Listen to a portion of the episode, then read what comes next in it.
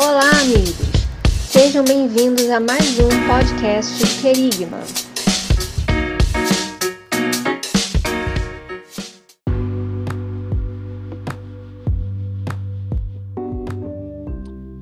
Fala galera, estamos em mais um Querigma Cast, mais um momento aqui de celebração, de alegria. E, e, mais o que, Alex, que a gente pode falar em relação ao Querigma Cast? É um misto de sentimentos, cara. É. Toda vez que a gente se reúne, né? para falar do, do famigerar. É, cara, eu, eu, acho que a gente vai levar uns 100 episódios para esquecer disso. Se a gente conseguir esquecer, cara. verdade, mas é verdade, mas é verdade. É. Famigerado, pelo menos é entre verdade. os nossos amigos aí, a galera que tá sempre aí reportando alguma coisa, né, Alex? Tá sempre falando, pô, caramba, é, muito bom vocês, aqui, cara. Pô, que bênção, cara. É muito bom, né, pra muito gente. É um prazer tá sempre estar tá aqui, né, mano? Maravilhoso. É, e a gente tá aqui mais é, uma vez, né, para falar sobre um tema assim que é que é legal, que é algo importante, edificante, né, Alex? Sim, sim, sim.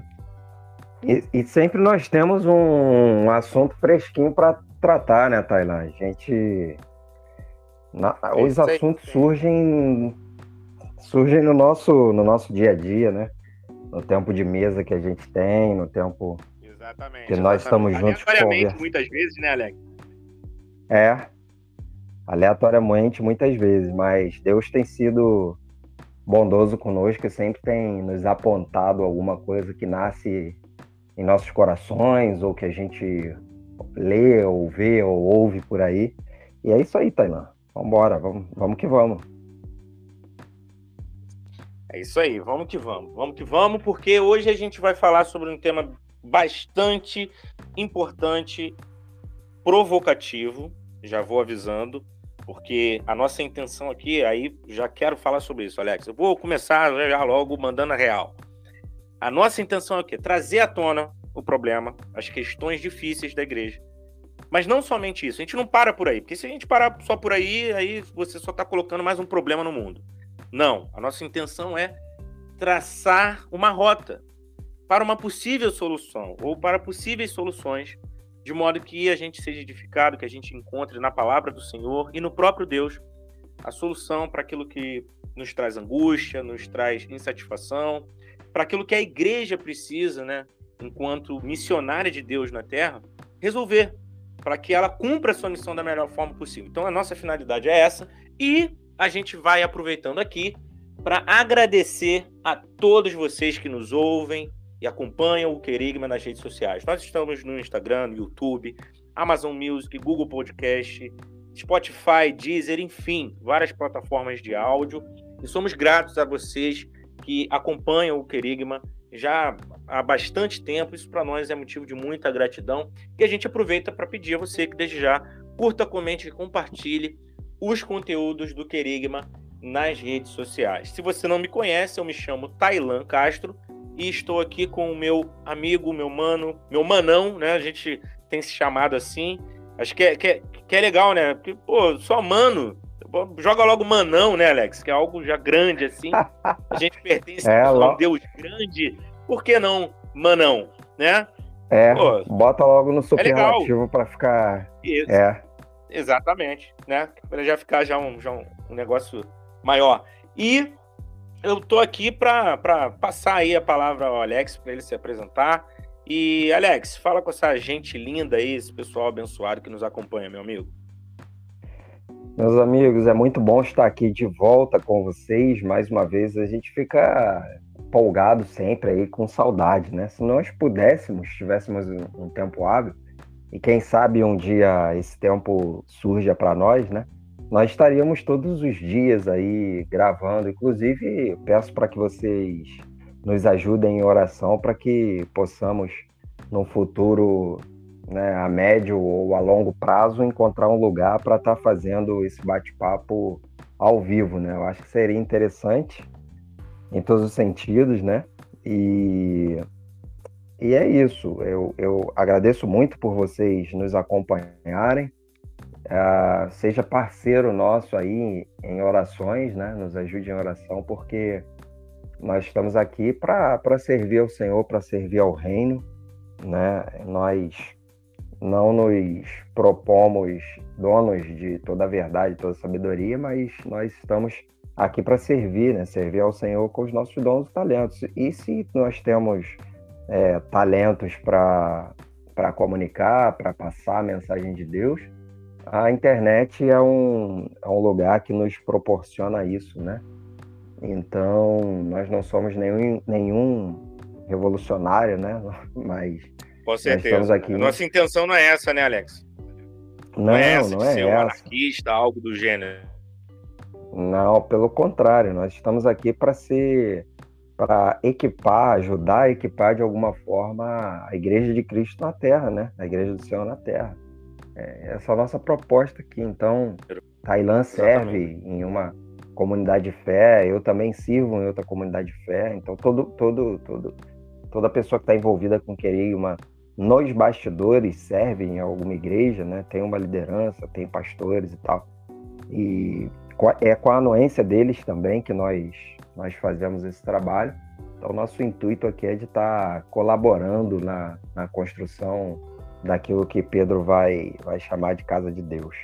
Então, bem-vindos aí a mais um Querigma Cast. É nóis. É isso, estamos juntos. Vamos lá. Alex, eu quero é, é, trazer à tona de novo o tema, né, falando sobre o tema, as amarras da religiosidade. A gente quer falar aqui sobre essa questão complicadíssima de viver preso a, a, a dogmas, a, a questões que são muitas vezes humanas, são coisas criadas por homens e que emperram muitas vezes o crescimento da igreja, atrapalham demais o trabalho da igreja. Só que para falar de religiosidade, para falar de cegueira espiritual, para falar de contaminação espiritual, para falar de algo que tem a ver com bloqueios, né, muitas vezes mentais e tudo, eu gostaria antes de falar de sabedoria, de entendimento, né, da importância do entendimento e das limitações dele também. E aí, se a gente for falar de sabedoria, a gente tem uma grande referência na Bíblia, que é o livro de Provérbios. Inclusive, até comentando recentemente com o Alex, disse que estou estudando o livro de Provérbios neste momento. E, Alex, é algo incrível que eu percebo né, em Provérbios é que ele tem uma forma literária muito legal, assim, que, que chama muito a atenção. Né? O, o provérbio típico ele tem é, é duas linhas e ele obedece ao paralelismo né, que é uma forma usada na poesia hebraica. E ele tem três variedades, tá? Ele, ele pode ser o paralelismo sinonímico, que nada mais é do que a, a segunda linha repetindo com outras palavras o pensamento da primeira linha. E aí eu trago aqui um exemplo para vocês, né? O, o, o 15.3, né? Provérbios 15.3. O Senhor Deus vê o que acontece em toda parte. Ele está observando todos, tanto os bons como os maus. Então você vê que a segunda linha repete né, com outras palavras a primeira. Tem o paralelismo de contraste ou antonímico, onde a segunda linha diz o oposto da primeira, e aí outro exemplo é o 11 20, tá? O Senhor Deus detesta quem tem coração perverso, mas se alegra com as pessoas corretas. E tem o paralelismo sintético, onde a segunda linha confirma ou amplia o pensamento da primeira. Então, outro exemplo aí que é o Provérbio 22, 6, que diz o seguinte: eduque a criança no caminho em que deve andar e até o fim da vida não se desviará dele. E aí, o tempo todo a gente percebe essa, essa, essa coisa de, de provérbios nos instigar a refletir, a pensar, a desenvolver a sabedoria, a adquirir essa sabedoria. Porque, inclusive, Alex, lá em Provérbios 1,6, olha o que diz: fazendo que entendam o significado escondido dos provérbios e dos ditados e compreendam os mistérios que os estudiosos procuram explicar. Aí eu vou entrar aqui com a questão da religiosidade, tá? Eu penso o seguinte, Alex, a gente precisa estudar o que dá para estudar. Ponto. A gente precisa estudar né, aquilo até onde a, a palavra e o nosso entendimento, a nossa lógica humana, né, de acordo com as nossas limitações, com essa estrutura que a gente tem, esse bolo de carne que nós somos, a gente tem que entender o seguinte, ó, vou estudar o que dá para estudar.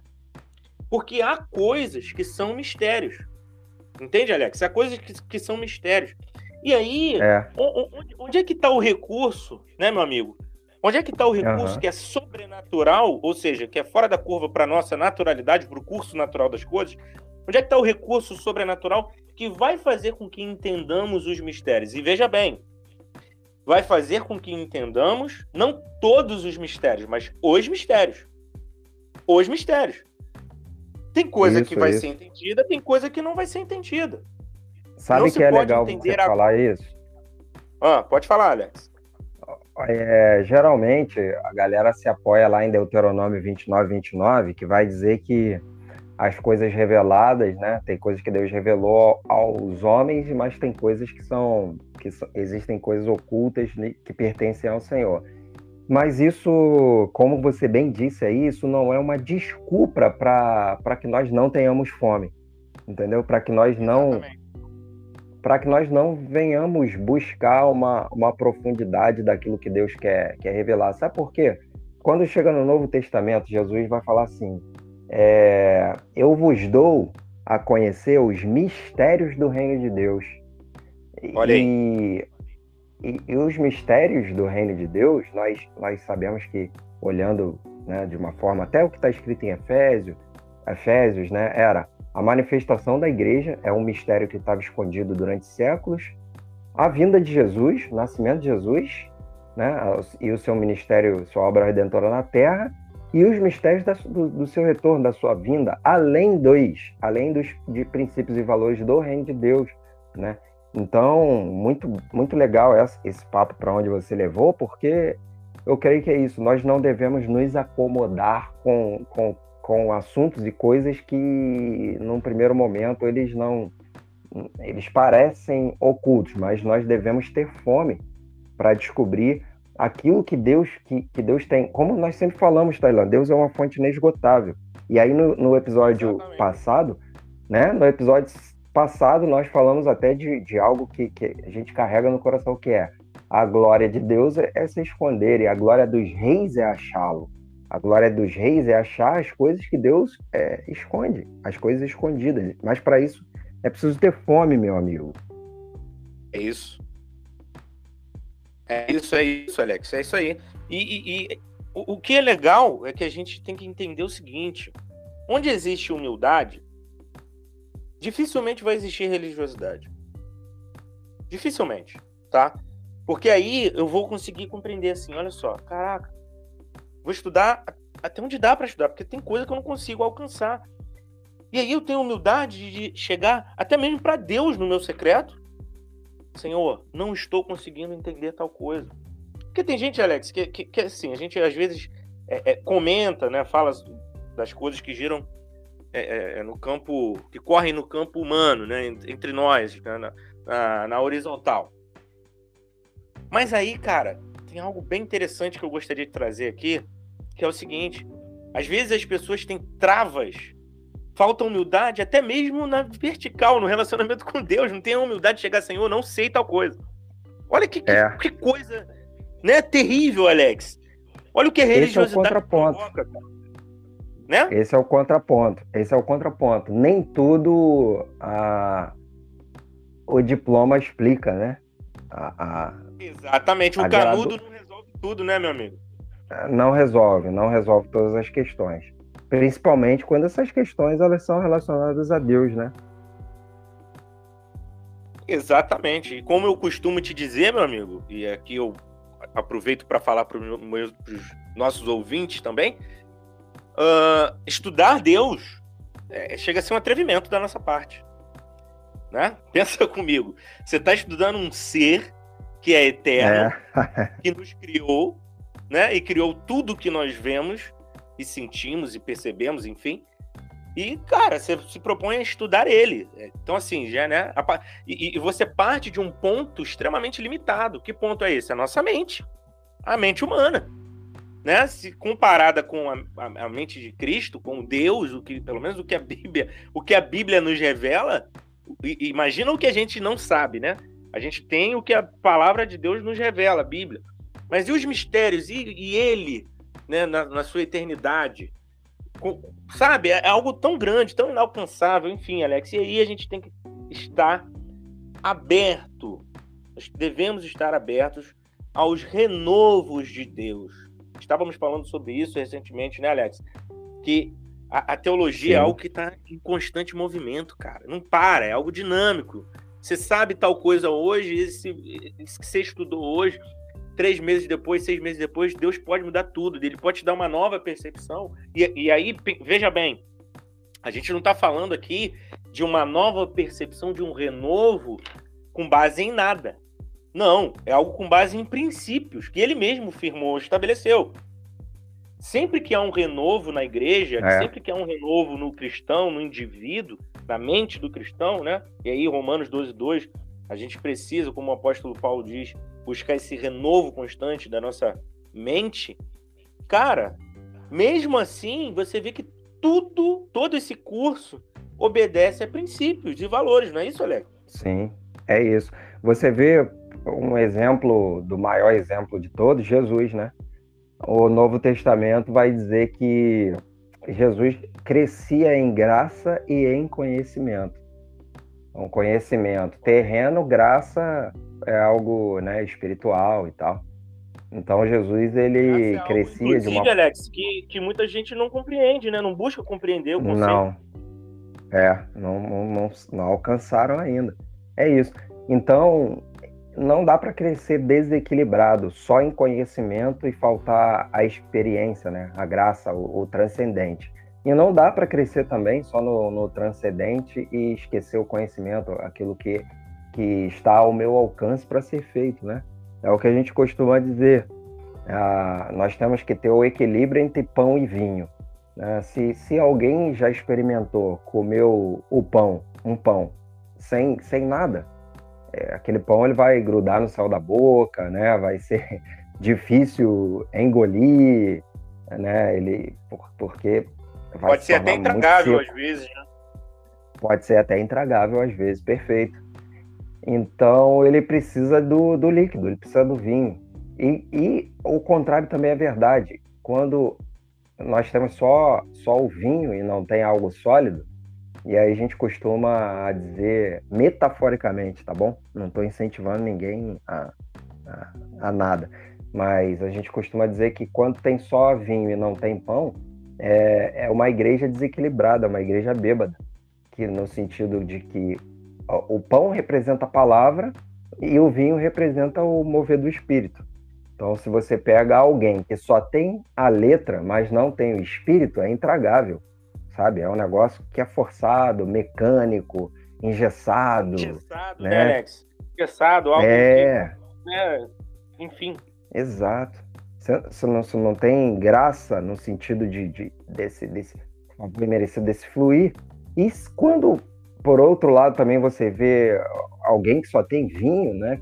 É, é alguém desequilibrado também, porque vai faltar a palavra. Então, você é o equilíbrio entre os dois, meu amigo, é como a gente sempre diz, né? Tem que ter pão e vinho na mesa, que é uma representação da ceia de Jesus, é o que Jesus colocou, né? Ele fala, pô, o, o pão é minha, minha carne e o vinho é o, é o, meu sangue, e por aí vai, né? São várias metáforas que podem ser aplicadas dentro desse, dentro desse entendimento, mas aqui dentro da nossa conversa, acaba sendo isso, Tailan, né? Exatamente, exatamente, Alex. E, e, dentro, dentro disso que a gente está falando, toda essa questão aí que a gente trouxe à tona, das amarras da religiosidade, e, e a gente já está fazendo alguns apontamentos aqui, né? É, rapidinho, olha o que olha está aqui em Salmos 78:2. Pois falarei com vocês por meio de provérbios e explicarei os segredos do passado. E aí a gente tem que lembrar que Jesus ele falava por parábolas. Olha a importância de tudo isso que a gente está falando, né? Da humildade, de estar aberto ao renovo, de buscar o entendimento. Porque às vezes você vai ouvir uma palavra que é de Deus, só que você vai precisar de um entendimento, de uma de, de, de sabedoria para interpretar. Então percebe como não é somente a palavra, a palavra pela palavra. Muitas vezes Perfeito, as pessoas cara né, cara? Às vezes, poxa. Perfeito, não, perfeito. Porque eu, eu tô pregando a palavra de Deus, ou então eu tô ouvindo a palavra de Deus, ok. Mas o que você consegue discernir a partir disso? Porque é, é, é muito perigoso somente ouvir, Alex. E a forma que se interpreta pode ou não levar a uma vida religiosa, a uma vida de religiosidade. E aí a gente entra naquelas questõezinhas, como por exemplo, vestimenta. Não, eu só uso blusão, eu só uso calça. E, e, e, o fulano só tem que usar, né? a mulher só tem que usar vestido, e o cabelo é desse jeito, e o comportamento é de outro jeito, e, e a, a, fala tem que ser de outro. Sabe? Por quê? Falta entendimento, falta discernimento, e, e isso complica muito, Alex. E para fechar aqui essa questão e a gente ir para um outro ponto, cara, Salmo 139. Eu amo demais esse salmo, acho que muita gente ama esse salmo. E olha o que diz o Salmo 139 lá no finalzinho, nos últimos dois versículos, muita gente conhece com certeza. Ó Deus, examina-me e conhece o meu coração. Prova-me e conhece os meus pensamentos. Vê se há em mim algum pecado e guia-me pelo caminho eterno. O salmista está pedindo instrução, direcionamento a Deus, entendimento. Então é isso que a gente precisa fazer constantemente, Alex, para fugir das amarras da religiosidade. Quanto mais perto do Senhor, mais perto da espiritualidade. Mais espiritual nós nos tornamos. Mais espiritualidade nós temos em nós. Mais contato com o que é espiritual nós temos. E o contrário também é verdade. Porque quando eu vivo pelo mecanismo, por uma esteira mecânica, ali a religiosidade impera, Alex. Não é espiritualidade que está em voga, é. que está em evidência. Exato. Não é verdade, meu amigo? E... É, exato. O problema, o problema é Pode você, falar. quando você se acostuma, entre aspas, com uma. com aquilo que você pratica, né? O problema é quando você se acostuma com o sagrado. Vamos, vamos colocar assim, né? De uma forma bem é, ilustrativa. Quando eu, quando eu me acostumo com algo, é muito provável que eu vá tratar tratar aquela experiência, né, tra tratar aquele momento como sendo mais um momento, né, mais um, um, mais um mais um tempo ali em um determinado lugar ou mais um tempo fazendo alguma coisa sem ter a, a, a intencionalidade daquilo que eu estou fazendo.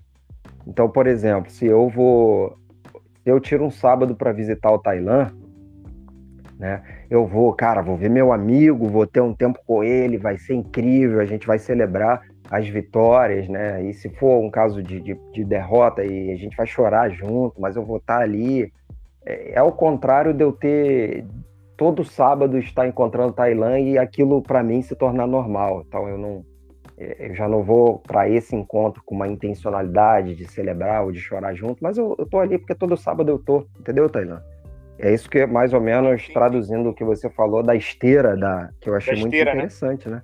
Parece uma coisa de, de manufaturado, né? De produção em massa. Produção, é uma produção, exatamente. Mas é, é justamente isso o, o, que a gente vive hoje na igreja, infelizmente, Alex. E a gente está falando aqui é. dessa questão das amarras da religiosidade, onde você vê, é. parece uma, uma série de robôs, tá? Essa é, é a grande realidade. E que vão fazendo e agindo e, e, e impondo regras, criando regras, coisas humanas, coisas que o Senhor muitas vezes não mandou fazer, ou se mandou fazer, se ordenou, se instruiu, tá fazendo errado. E a gente estava falando outro dia do como fazer, né, Alex? o, o, como fazer. Foi.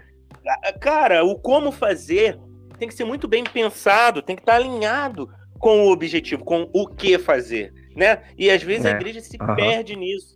E a gente vê hoje muito legalismo, a gente vê hoje cristãos, crentes que julgam hipocritamente o tempo todo, e aí ao, ao, ao mesmo tempo você tem a turma do não julgueis, né?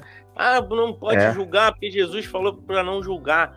Mentira, Jesus falou para não julgar de maneira hipócrita. Agora, julgar, julgamentos, todos nós fazemos diariamente. Você, você julga o tempo todo, você julga se é melhor ir de trem ou de ônibus para o trabalho, você julga se é melhor conversar ou não com determinada pessoa né, em algum momento, porque de repente ela vai falar de um assunto que não é o momento para falar né, daquilo. Você julga o livro que você vai ler. Pô, leio esse livro, não leio essa semana, o que, que eu faço? A gente precisa julgar o tempo todo, Alex. A gente precisa o tempo todo exercer julgamentos. Mas esses julgamentos precisam ser exercidos segundo a reta justiça, como está lá em João 7,24. Então, assim, para falar disso e trazer mais exemplos até de personas que são esses tipos de crentes, né, Alex? A gente tem, inclusive, algumas seitas judaicas, né, meu amigo? Para poder falar sobre, sobre isso, né, Alex? Principalmente, principalmente, porque tudo que nós podemos observar acontecendo hoje, existe precedente, né? Eclesiastes já disse que não, não há nada novo debaixo do, do sol, não, não tem nada que, que, que esteja acontecendo hoje, e aí eu não estou falando de uma, de uma escatologia, né? Porque nós estamos numa progressão, mas nos acontecimentos é, mais, mais não tão restritos, né? De um, de um modo geral, o, o, a história ela vai se movendo em, em ciclos, né? Então tudo aquilo que já foi um tempo atrás está tá acontecendo de novo tá? está sendo de novo.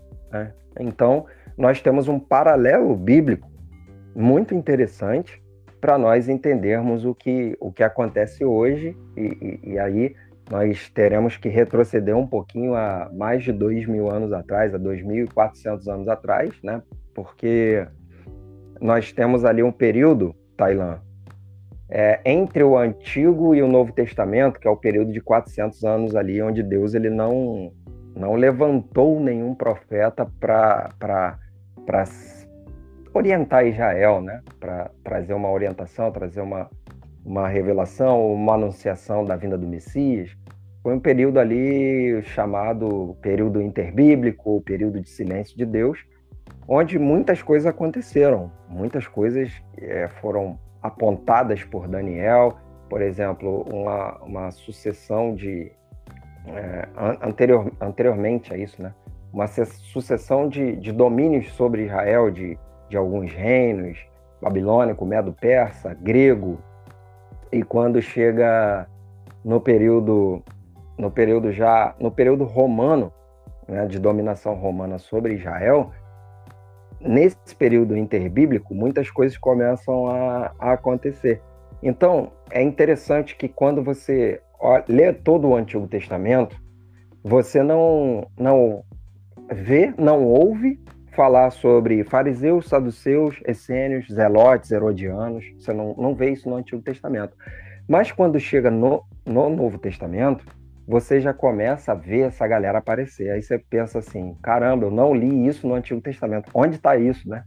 De onde surgiram? Quem são? Como vivem? O que comem?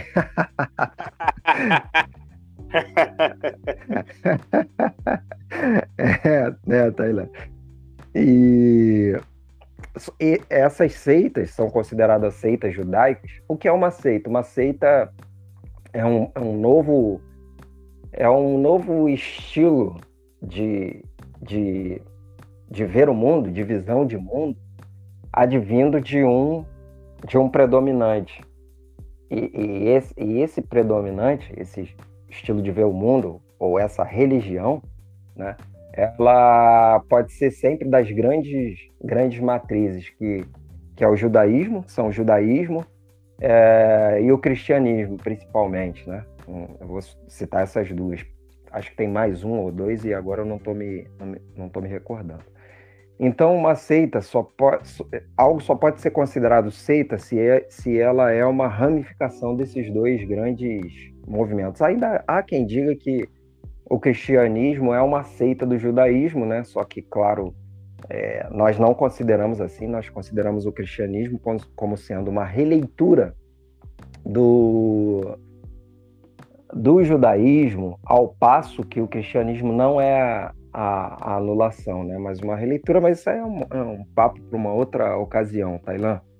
Mas, observando essas seitas judaicas que, que surgem nesse período interbíblico, nós podemos ver, por exemplo, um, um dos que Jesus é, critica uh, os fariseus. Quem eram os fariseus? Esse nome fariseus vem de Prushino, de Pirush, que significa nada mais, nada menos do que aqueles que são separados. E aí eles surgem no período é, do século II antes de Cristo, né? E eles eram um, um partido religioso ou, ou, uma seita religiosa que o principal interesse era fazer cumprir as, as observâncias, né, da lei de Moisés. Então eles criam em algumas coisas, né? Por exemplo, eles conferiam igual valor entre a tradição dos anciãos e as escrituras sagradas. Então a gente sabe que é, dentro do judaísmo, do escopo do judaísmo, ainda hoje, não existe só a, a Torá, mas existem outros escritos que, que vão sendo anexados ali ao entendimento da Torá e eles seguem isso, por exemplo, o Talmud, né, o Mahalahá, uh, a Mishnah e por aí vai, né, que são as, as, os, as tradições dos anciãos, os comentários, né, eles criam em vida após a morte, e, e só que eles tinham uma, eles davam uma muita ênfase, Tailã, aos aspectos práticos daquilo que eles ensinavam, como oração, arrependimento, obras assistenciais, jejuns, por aí vai. E aí, embora eles fossem um, um grupo um pouco reduzido, né, de, desses outros que nós iremos tratar adiante, embora eles fossem poucos, é, a influência deles sobre a sociedade e dentro da política daquilo que estava acontecendo naquele período eram consideráveis. Então, eles eram homens extremamente influentes, até mesmo porque Jesus fala que eles estão, estão assentados na cadeira de Moisés, entendeu? Então, eles têm essa prerrogativa de serem aqueles que tratam da, das escrituras, os intérpretes das escrituras e os, os responsáveis por fazerem com que o povo cumprisse aquilo que estava escrito, entendeu? Então, a. a... É uma, uma posição, né? Exato, exato. Então, eles, eles a, a, rigidez com que eles tratavam as coisas e, e o separatismo é, levou os fariseus a um, a um, a um mero legalismo é, e arrogância e menosprezo pelos demais. Então, Jesus não criticou, num primeiro momento, a ortodoxia. O que é ortodoxia? É, é o estudo correto né, dos ensinamentos dos fariseus, mas a, a, a falta de amor e o orgulho desses mesmos, porque Jesus falou: vocês atam fardos pesados nos outros fardos, esses que nem vocês carregam. Entendeu, Tailã? Esses eram os, os fariseus.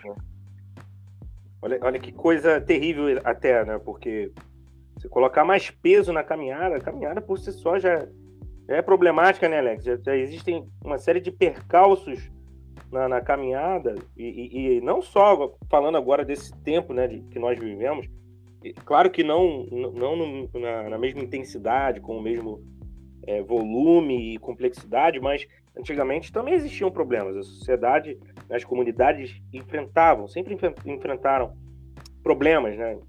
Das várias ordens, vários tipos, né, Alex? Exato, ainda mais aquele período, um período de, de ebulição política, espiritual. Você olhar ali para esse período de Jesus é uma convulsão que vai resultar na, na sua vinda, né? É uma preparação mesmo que, que assim, a situação estava tão ruim, tão ruim que era, era o momento de Deus, Deus entrar em cena na humanidade. Então, é exatamente, a gente olha pro, pro quando a gente olha, a gente tem uma brincadeira, né, de, de mau gosto, diga-se de passagem, de quando alguém é muito legalista, no nosso meio a gente chama de fariseu, né? Ah, você é um fariseu. Mas eu acho que não, não é, é, é não é Fala. Não é, não é por aí, né, Mas assim, que dá, que dá vontade de chamar, dá, desculpa. Que ser sincero aqui com o nosso ouvinte. A gente sabe que há pessoas que, meu Deus do céu, é complicado. Mas deixa quieto. É, mas a questão é a seguinte: você vai ver que tem piores do que eles. Entendeu? Tem piores, ah, cara. É porque, é porque, a gente ainda tá, ainda tá em curso o Querigma Cast de hoje, né? Você vai falar aí de outros, outras é. personalidades. Por exemplo, Paulo era fariseu, não é porque ele se converteu que ele deixou de ser fariseu, né? Então ele continua sendo fariseu. E na verdade, Jesus ele fala que Jesus ele fala que ele, ele deixa a seguinte instrução, né? Façam, façam o que eles falam, porque eles estão corretos. O, o problema é que eles não fazem o que eles falam, entendeu? Exatamente, exatamente. E, e, e a hipocrisia, né? Hipocrisia que a gente é, consegue perceber lá atrás e consegue perceber hoje, né, Alex? Que tanto atrapalha uh, famílias, famílias. Eu vou, eu vou mais fundo aqui, trazendo um pouco dessa questão. Não é só. É, assim, quando a gente fala igreja, algo assim bem amplo, eu acho que a gente tem que dar uma funilada e falar de coisas como é, é, do, do impacto que essa religiosidade, que essa hipocrisia tem na sociedade, a partir das casas, a partir das famílias. E a gente vê, por exemplo, é, é hoje, não só hoje, mas sempre, o correto, pelo menos ao meu ver, né, se alguém tem algo a dizer contra, ok, mas eu penso dessa forma. Ensinar é responsabilidade também do pai, da mãe, da família e tudo, mas a, o colégio, a escola entra nessa parte. Agora, a educação é, é algo estritamente de responsabilidade dos pais, da família. E aí você vê, Alex, é, muitas questões envolvendo isso, a conexão que eu faço dessa hipocrisia, dessa religiosidade do impacto disso né, com o que eu estou falando agora é, relacionado à família, é que infelizmente, infelizmente, nos lares você vê pais cristãos hipócritas, pessoas que agem com religiosidade. E, e isso vai passando de geração em geração, Alex. É complicado tudo isso, porque aí você tem uma igreja, aí olha como é que a gente vai de algo específico e volta para algo amplo, né, para a questão da igreja, do momento que a igreja vive hoje, né, é, envolta pelas amarras da, da religiosidade, né? O problema está no núcleo familiar, porque as doutrinas, né, essas regrinhas humanas que a gente já falou aqui, elas é algo que vai é uma bola de neve, vai, vai indo, vai indo, vai indo só que como estancar isso? Esse sangramento? Como resolver essa questão? É isso que a gente está propondo aqui. Nós estamos, estamos trazendo esses exemplos, né? Os fariseus e tudo, para trazer uma solução. Ora, quem dá a solução para nós diante de tamanha dificuldade problemática? Jesus, a palavra. Então, o que, que a gente tem que buscar? Discernimento, sabedoria, entendimento das coisas, entender que Jesus, quando ele traz para nós o ensinamento, e aí eu, estava pensando nisso outro dia, eu falei, cara, eu falei com um amigo, cara, imagina você sendo instruído por Jesus naquela época, ao vivo e a cores. Imagina isso, Alex. Imagina que coisa assim é, é, grandiosa, que maravilha. E você vê é, que o ensinamento é prático, é simples, é objetivo, entendeu? Faça tal coisa. Mas nós complicamos muito não posso dizer um pouco, porque é, é, não tem como dizer um pouco. Nós complicamos muito, verdadeiramente, as coisas. Mas Jesus é o caminho, Jesus é o equilíbrio que a gente precisa para resolver essas questões né, de religiosidade e caminhar sob uma esteira de espiritualidade, né, Alex? Entendendo que é, os nossos problemas, a Bíblia ela tem resposta, se não para todos, mas para a maioria deles há coisas que são mistérios. A gente começou falando sobre isso. Há coisas que a gente não vai entender, né? Como algo que envolva uma morte, um luto, enfim, algo desse gênero. Mas é um manual, continua sendo um manual e precisa ser lido e seguido, né, Alex? É, é isso aí. E aí, como nós sempre gostamos de fazer, o Tailan já deu uma, um apontamento aí, ah, naquela época haviam os fariseus, né? Mas hoje também eles estão por aí. Quem seriam os fariseus hoje? Ué, os mesmos hipócritas e religiosos, né, que hoje em dia são os legalistas e, e, e eles fazem as coisas com segundas intenções, mas eles mesmos não, não cumprem. Então a gente consegue fazer esse paralelo que hoje existem muitas pessoas, né, muitos por aí que têm um, um, certo conhecimento, tem até o diploma, tem até o canudo, né? É, não estou falando contra isso, eu estou falando do que se faz a partir disso e como se faz, porque, como nós já dissemos aqui, o problema dos, dos fariseus era o legalismo, a arrogância, o menosprezo pelos outros, a falta de amor e o orgulho. Então, toda vez que você vê alguém que, em nome das escrituras, exclui uma outra, uma outra, alguém que tem uma outra visão, alguém que tem um outro pensamento, ou alguém que não consegue atingir o nível de conhecimento que ele que ele tá, está tendo, você está vendo você está vendo um fariseu, cara. Você está vendo um religioso, né? E geralmente é, esses, em alguns casos, né? Esses não cumprem aquilo que eles mesmos falam. Então, por trás de toda grande capa de religiosidade, existem coisas terríveis, terríveis. Por trás dessa, dessa capa, né? Então, você vê alguém com o dedo em riste, sempre muito incisivo, sem, sem, sem amor, mostrando esse legalismo, essa arrogância, né? esse orgulho, dizendo o meu discurso é o certo, o seu é, é o errado. Né? Isso é puro legalismo, cara. A minha visão aqui é certa, todas as outras são, são erradas. Eu acho que a coisa não, não funciona por aí. É como você disse, Tainan. Em nossa vida cristã deve haver o equilíbrio. E, e, o que é que nos motiva? É o amor, cara. É o amor, Exatamente. orgulho. O maior dos mandamentos, né? Maior dos mandamentos. Ou toda vez que eu demonstro orgulho e arrogância, isso soa para Deus como uma síndrome de Satanás, cara. Satanás foi, foi o primeiro orgulhoso e arrogante no céu, entendeu? O discurso dele era tão forte e, e, esse tipo de discurso, é isso que eu ia falar, é atraente, cara.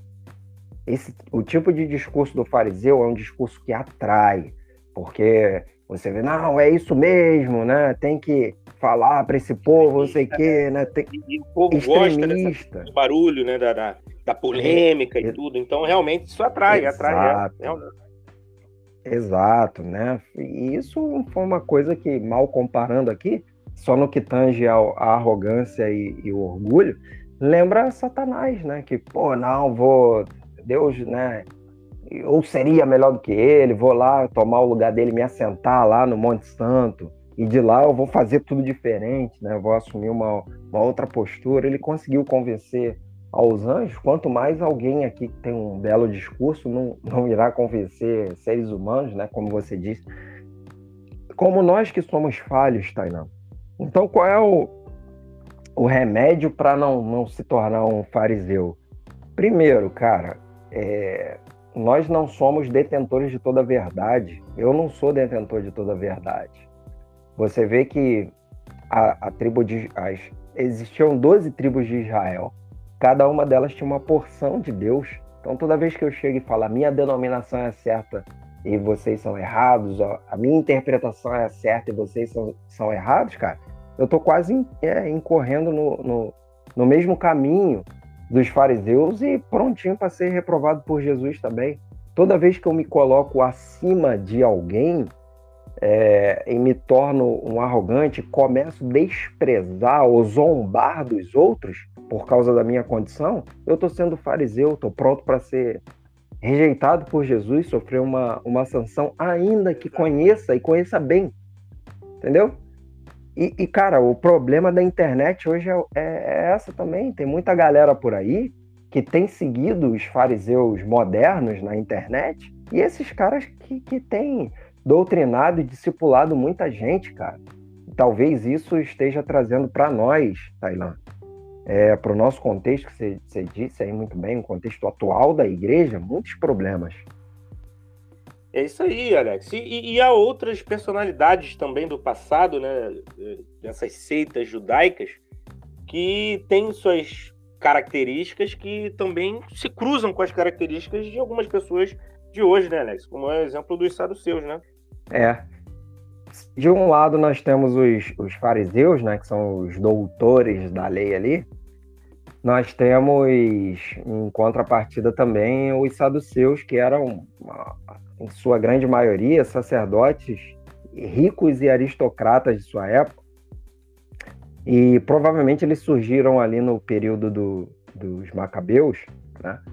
E ali é interessante porque os fariseus, Jesus reprovou 50%. Eles sabem o que eles estão falando, eles ensinam certo, só que eles não praticam, eles são sepulcros caiados. Por, por dentro tá podre e por fora tá bonitinho. Mas os saduceus, Jesus reprovou 100%. Por quê? Eles não reconheciam a autoridade da tradição oral, não criam na ressurreição dos mortos e nem na vida futura, tá? Aceitavam como sendo escrituras para eles. Só os, os, cinco primeiros livros de Moisés, e aí eles tinham uma interpretação da lei de maneira literal, eram simpáticos à cultura dos gregos, né, cultura helenista, contavam com isso, né, com toda essa postura deles, com pouco apoio popular, e eram adversários também dos, dos fariseus. E aí, quando Jesus ele vai falar dos saduceus, ele, ele, ele diz o seguinte: vocês erram por não conhecer nem as escrituras e nem o poder de Deus. Vocês erram porque vocês não têm nem o pão e nem o vinho. Meu Deus do céu. Se só com pão ou só com vinho já é complicado, imagine sem os dois. Sem os dois. Então, se você quiser xingar alguém, xinga de saduceu. É, é, é, um pouco melhor, né, Alex? Cabe mais, cabe é melhor. melhor. cabe melhor. Se o cara não conhecer de na nada de nada. Se os fariseus são os doutores da lei do nosso tempo, os orgulhosos arrogantes, quem são os saduceus no, na nossa época? São os filósofos, cara, da lei. Os filósofos da fé. Eles não têm nem a, a ortodoxia, né, que é a maneira correta, porque não conhecem e nem, pra, e nem praticam, nem tem a ortopraxia, que, é, que são as práticas corretas. Então, o que eles são? São pessoas que estão aí também na internet, ou por aí na internet, teorizando a coisa, entendeu, Tailã? Ficam teorizando, pensando muito, mas não movem uma palha, cara. Não fazem nada para. Pra... Vão para prática, né, Alex? Não, não coloca nada em não. prática, é só ali a, o devaneio da, da teoria e, e vambora. É, exato. E se você fica, fica muito teorizando e não vai para a prática, esse, essa é a diferença entre filosofia e teologia, né? Na verdade, a teologia responde questões da filosofia, tá? Mas a filosofia em si, ela fica levantando questões? Ela fica argumentando quem somos nós, de onde viemos, para onde vamos. Né? Essa, esse, esse é o pensamento filosófico. E nós não chegamos a uma prática, não, não tem a, a prática. Né? Os saduceus é a mesma coisa. Apesar deles não terem a, a, a ortodoxia, ou seja, o conhecimento das escrituras, eles questionam, eles ficam questionando, ficam querendo saber, entendeu? Fica querendo criticar. E como eu já disse aqui antes, o Tailã é, um, é um, uma galera que eu não dou muita moral. Por quê? Porque se, se a pessoa não está, se, se, se a pessoa não está envolvida com, com a obra que Deus está fazendo no mundo, apesar de alguns, alguns estarem prestando um desserviço, eu não quero nem ouvir. Se você não está trabalhando para que a igreja se torne um lugar melhor, meu amigo. Não vale a pena, né, Alex? Ouvir. Ah, não vale. Não vale cara. a pena, não, não vale, vale a, pena. pena. Não vale a pena. Se você só quer criticar e não está envolvido com nada, cara, e não está fazendo nada para que essa situação melhore, então, na boa, não, não quero dar muita condição para você, não.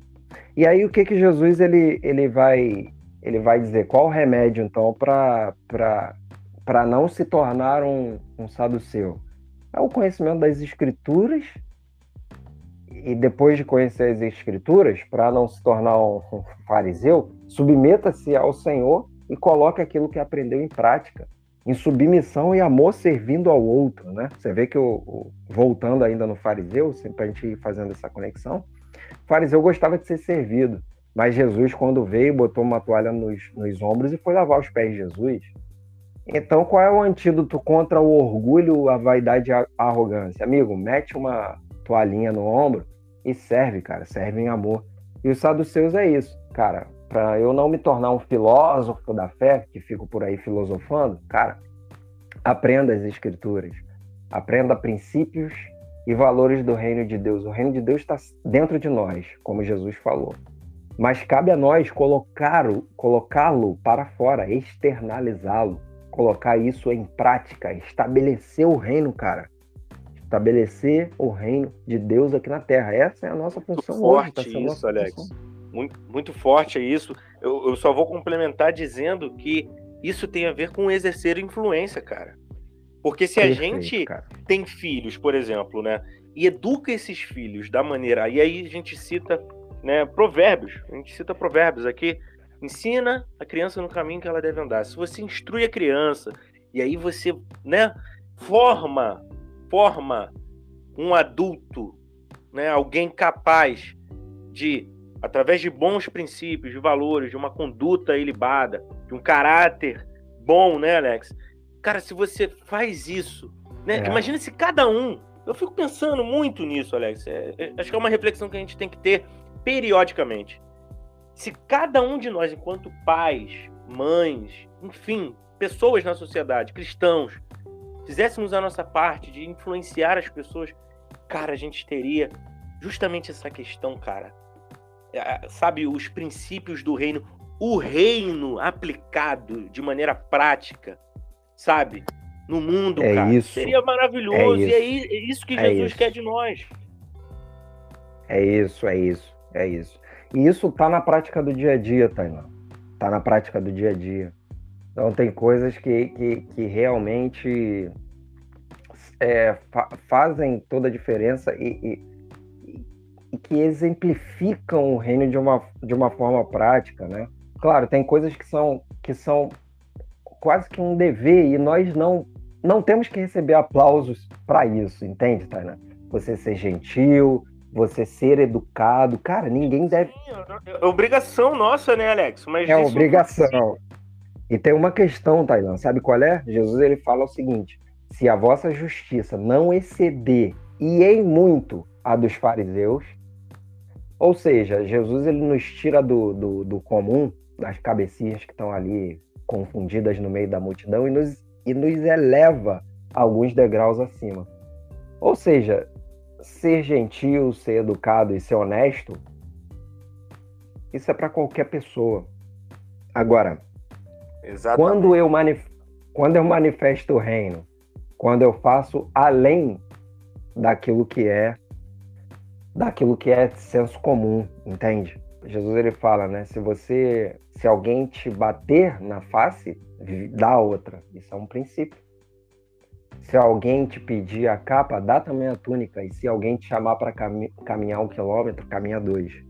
Isso é manifestar Sim. o reino, meu amigo.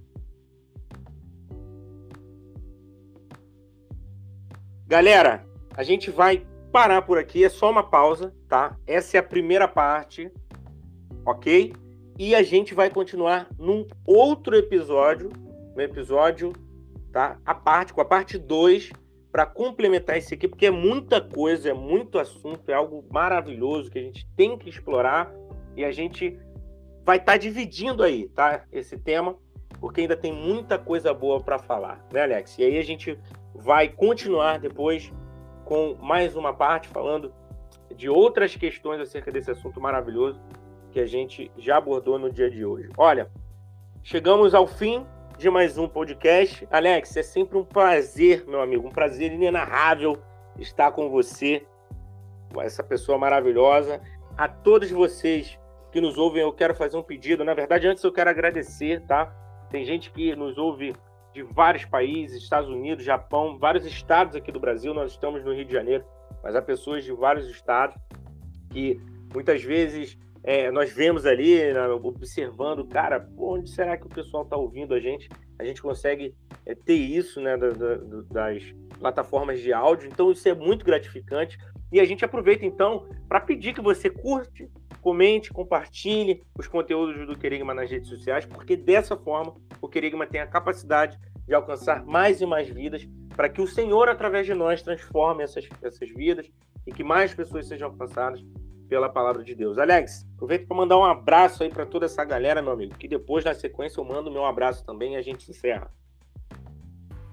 Gente, muito obrigado por vocês estarem aqui conosco. É um prazer, como o Tailan bem disse, o homem das palavras difíceis, né? muito bom, muito bom, muito bom, muito bom. É, é, legal, é legal isso, é legal. E é legal quando a gente é. une as palavras difíceis a algo prático, né? Isso, é, isso é o que mais é, importante é o que a gente está falando aqui. Eu me amarro muito, eu curto muito, cara. Mas obrigado aí, gente, por vocês estarem conosco. É sempre uma honra e um prazer muito grande tê-los conosco. Não percam a parte 2, porque tá, tá incrível, né? Obrigado aí, gente. Valeu. Deus abençoe a todos. Fiquem com Deus. Amém, amém. Isso aí. Não percam a parte 2, porque a gente vai continuar falando desse tema no próximo episódio. Alex, um abraço. A você que nos ouve, um grande abraço. A gente segue por aqui. Nos encontramos ou nos vemos no próximo episódio. Um beijo no seu coração e uma excelente semana. Esse é o Querigma, anunciando a palavra de Deus.